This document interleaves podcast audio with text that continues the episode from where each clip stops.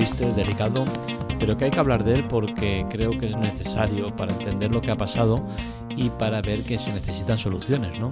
Y es que Globo ha despedido a un trabajador que estaba muerto, tal como suena. los acontecimientos hay que decir que se debe todo a un fallo eh, tecnológico y humano, por el cual el sistema automatizado de Globo despidió a un trabajador que no había entregado su pedido a tiempo. Y es que el trabajador en cuestión no había entregado el pedido a tiempo porque estaba muerto. En ese momento todavía no, pero en el transcurso de la entrega del paquete había sufrido un accidente por el cual había ido al hospital muriendo al día siguiente. ¿Qué sucedió? Que en el transcurso de ese tiempo Globo de manera automatizada le envió un mensaje al trabajador diciéndole que por motivos empresariales había quedado despedido. Esto evidentemente creó una alarma social, especialmente porque la madre, que fue la que tenía el móvil del hijo mientras él estaba debatiéndose entre la vida y la muerte, pues vio el mensaje y con total indignación lógica y evidente, pues lo puso en manos de redes sociales que hicieron su faena y lo distribuyeron a lo largo de todo el mundo. ¿Qué sucede? Pues que todo esto se debe a eso, ¿no? A un error humano, un error tecnológico y un error de eh, estructura del sistema que usa Globo para gestionar el tema de los trabajadores que tienen. Y es que, como sabréis, Globo es una de esas empresas enormes que tiene eh, infinidad de trabajadores y como tal es muy difícil regularlos y controlarlos a todos. Con la cual cosa tiran de, de programas informáticos que se encargan de hacer la gestión.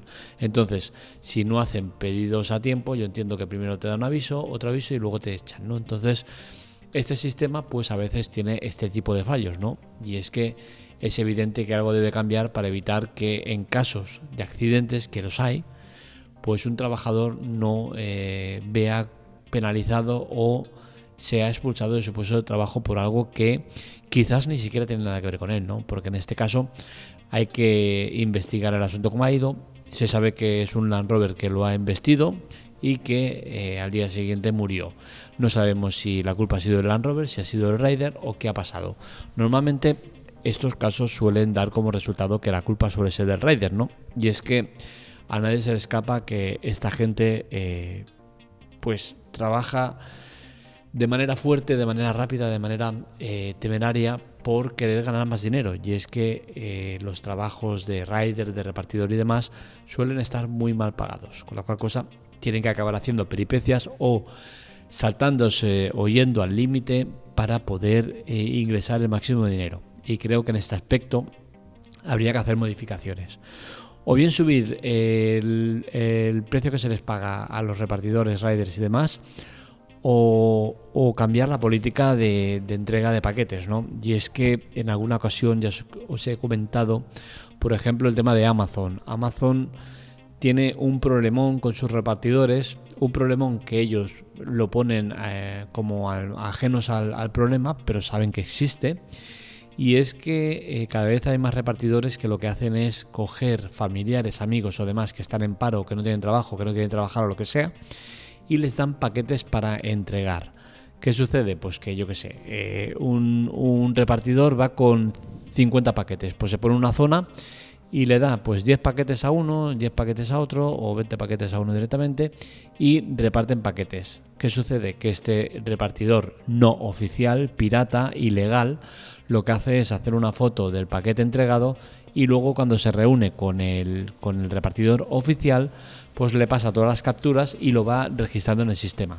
Esto evidentemente es, aparte de ilegal, es eh, un delito y eh, lo más triste de todo, que Amazon lo sabe o debería saberlo, ¿no? Porque en el sistema queda registrado todas las operaciones que hacen, cómo las hacen y tal. Con la cual cosa, un sistema que está eh, informatizado y preparado para saber cuándo el rider va a llegar a su destino, tal, tal, tal, pues lo que no puede ser es que de golpe por razo el sistema empieza a registrar pedidos entregados eh, cuando la distancia entre uno y otro es grande, ¿no? Entonces Amazon tiene herramientas más que suficientes para saber que está pasando algo, pero no lo hace porque a él lo que le interesa es, ir sacando pedidos. Y como tiene todo externalizado, pues oye, no. En caso de movida, ah, yo no soy, es la empresa subcontratada que tengo.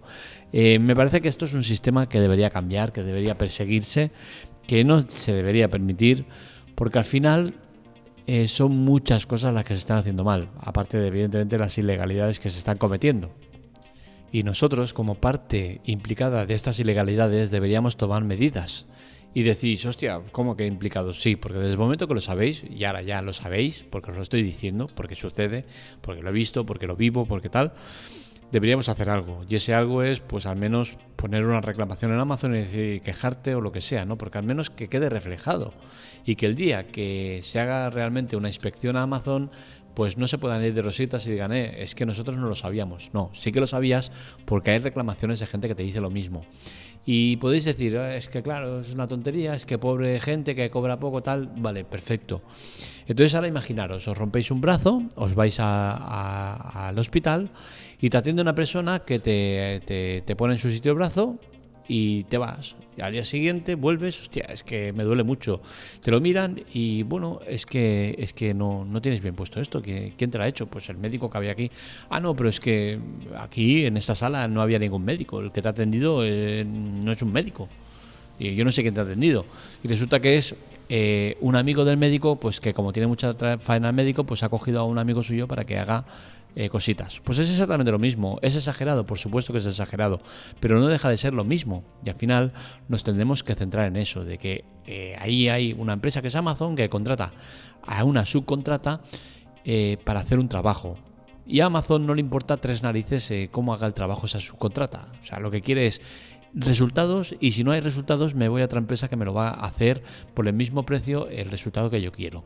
Entonces esa subcontrata lo que va a hacer es vista gorda y va a decir hacer lo que os dé la gana pero llegarme al cupo que quiero de, de entregas. Y eso es donde viene el problema.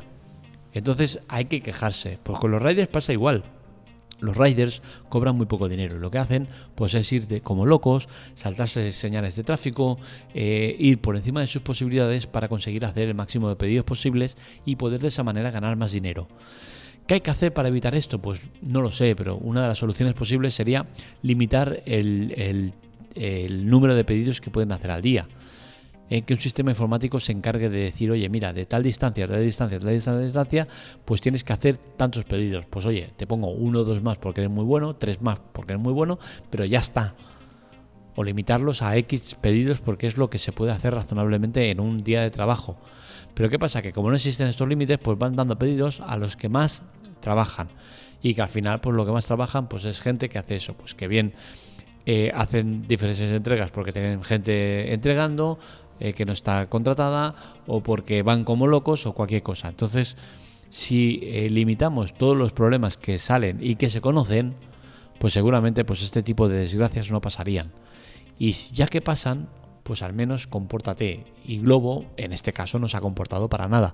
Resulta que eh, se puso en contacto con la madre, viendo que el tema se había salido de madre, nunca mejor dicho, y, le dijo que bueno que, se, que, les sabía muy mal la situación y que se iban a hacer cargo de parte del, eh, parte del funeral, de los gastos funerarios. Eh, a ver, señores, que eres Globo, que eres una empresa que ganas eh, millones al año. ¿Qué es eso de voy a hacerme cargo de parte de los gastos de, de, de funeral? Hazte cargo de todo. ¿Qué cojones es eso de una parte? Por no hablar del tema de, de, lo que quedas de mal y no sales a decir, oye, mira, vamos a hacer una investigación interna y vamos a cambiar el sistema para que no pase, no, simplemente lo dejamos ahí, que vaya haciendo chuchuf y ya cuando, cuando se apague el fuego ya se calmará y nadie dirá nada. Veremos cómo acaba la investigación. Yo no sé si habrá sido culpa del rider o del conductor o de quién ha sido. Pero lo que sí que tengo claro es que no puede ser que una persona pierda la vida efectuando su trabajo y para ello es necesario que, salgan seguros eh, privados que los pague evidentemente el Globo, no va a tener que pagar el trabajador y que sea un seguro de vida para esta gente, ¿no? Se está jugando la vida, lo está haciendo por cuatro duros y encima en caso de que se mueren, de que se mueran, eh, cobran una miseria o no cobran nada directamente. Creo que esto no debería ser así, evidentemente, siempre y cuando sea culpa de la parte opuesta, que no sea culpa del rider, porque ya si no veríamos como locos a la gente eh, a los riders eh, tirándose contra cualquier cosa para eh, tener un accidente y cobrar una indemnización. ¿no? Es evidente que siempre y cuando se demuestre que sea el conductor el culpable y no el rider. Pero sí que creo que en casos como este, si se demuestra que el conductor ha sido el, el causante del accidente, no me basta con lo que acuerden el tema del seguro del conductor y tal, sino que debería haber una póliza, una garantía para que la familia eh, recibiera una compensación económica importante ¿no? por lo sucedido. Y como digo, es importante el tema de limitar. No puede ser que, los riders eh, vayan como locos, tengan eh, sobre exceso de trabajo para cobrar cuatro duros. O bien subir los sueldos o, o cambias el sistema, no puede ser. No puede ser que una empresa esté ganando millones mientras sus trabajadores están en la puta ruina. O sea, no es normal. Hasta aquí el podcast de hoy. Espero que os haya gustado. Este y otros artículos los encontráis en la teclate.com. Os recuerdo que estamos iniciando el tema de, nuevo, de la nueva web. Eh, el nombre todavía no lo he dicho, creo. O sí que lo habré dicho en algún eh, spoiler. Nunca mejor dicho. Ahí va otro, otro, otra pincelada de lo que va a ser la, la web. Y bueno, ya está eh, estamos ultimando los detalles. Es una web de series y cine. Eh, y creo que va a estar muy chula. Ya estoy empezando en redes sociales, por la cual cosa ya me parece que no hay ningún misterio en que la web se llama Spoiler Off y eh, en breve pues ya estará la página web. De momento ya está TikTok y Twitter en marcha. lo dicho, hasta aquí el podcast de hoy. Espero que os haya gustado. Recordar la ayuda, chollos y ayuda en, en las notas del episodio para que la web, para que el podcast, para que todo siga adelante. Un saludo, nos leemos, nos escuchamos.